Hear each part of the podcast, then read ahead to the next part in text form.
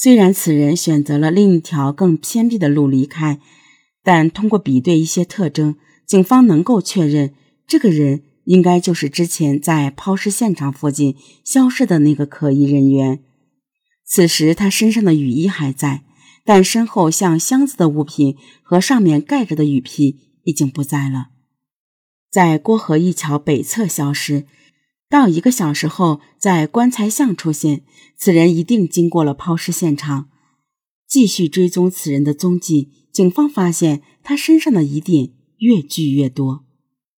这个人骑着电瓶车，身上披着雨衣。他下行之后，又返回到街对面的小巷子里面。调查得知，这个小巷子是一个只住了五户人家的死胡同。嫌疑人拐进这个巷子里去是要干什么？五分钟之后，这个人又出来了，但是出来之后，他的雨衣不见了。这个时候雨还一直在下，他本来穿着雨衣，却把雨衣脱下，这让人感觉非常诡异。此人拐进小巷，脱掉了本来穿在身上的雨衣，冒雨在夜色中骑行。他并没有返回小倩被杀害的那条街道，而是来到一家足疗店。如果他到前台付款，那么就可以得到他清晰的正面图像。可没有想到，这家足疗店前台视频的角度有些问题，看不到来人的面部。从这家足疗店另一个角度的视频中，第二天早上九点多显示的画面里，专案组。终于获取了关键信息，这个人的正面图像。此人第一眼看上去给人一种非常儒雅的感觉。这个人走出大门，骑上了昨夜停在门口的电瓶车，离开了足疗店。途中，他停车进入了路边的商店。再次出现时，这个人身上就多出了一件雨衣。令民警稍感意外的是。嫌疑人之后并没有返回案发的第一现场，也就是小倩遇害的街道，而是驶入了附近的一个城中村里。据此，民警判断，此人的主要活动场所应该就是小倩遇害的街道和他此时进入的城中村。专案组继续对现场视频进行查看，果然再次发现了此人出没的身影。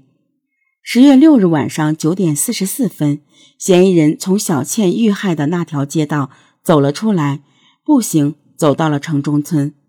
夜里十点十二的时候，嫌疑人从城中村骑着电瓶车出来，经过摄像头进入小倩被害的那条街道。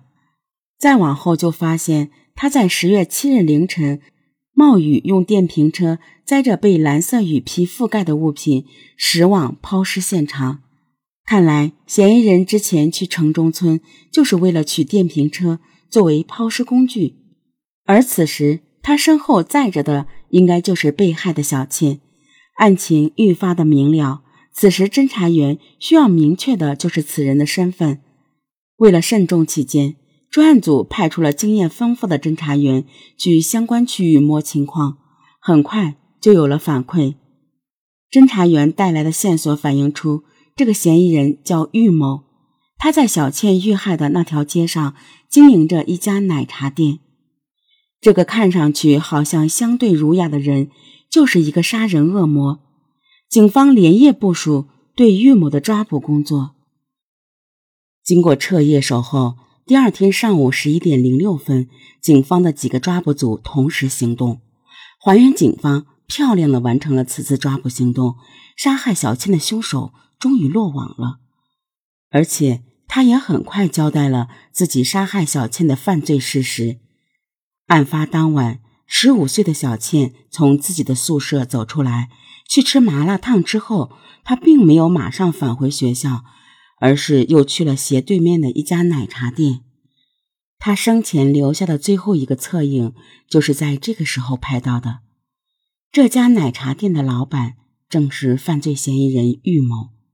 小倩跑到这家奶茶店喝了一杯奶茶，喝完之后，小倩并没有及时的走，而是在她的奶茶店里面用她的免费无线网上网。根据玉某的交代，他看到这个小女孩长得也比较可人，他就有了非分之想。小女孩一直在那儿玩手机，他也在玩电脑。然后时间久了，忽然就出现这种念头，当时鬼迷心窍一样。玉某说，在他出现歹念时，也有过心理斗争，但是很快邪恶的念头吞噬了他的理智，他决定要强奸小倩。当时已经过了晚上十点了，沉浸在网络世界的小倩对即将到来的危险毫无察觉。玉某观察片刻，看到过往的行人越来越少，就开始实施他的恶行。他先是把卷帘门给拉了下来，然后扑过去抱住小倩。玉某的不轨行为遭到了小倩的激烈反抗，眼看不能得逞，玉某害怕小倩的呼救暴露他的罪行，就对小倩下了死手，通过五口和扼颈将小倩残忍杀害。杀害小倩的当晚，玉某并没有实施抛尸，而是在一天之后，先从他位于城中村的家中取出了电瓶车，然后在十月七日凌晨时分，趁着夜幕的掩护，将小倩的尸体抛到了县城西北方的堤坝附近。回想所作所为，玉某自己都感到可耻。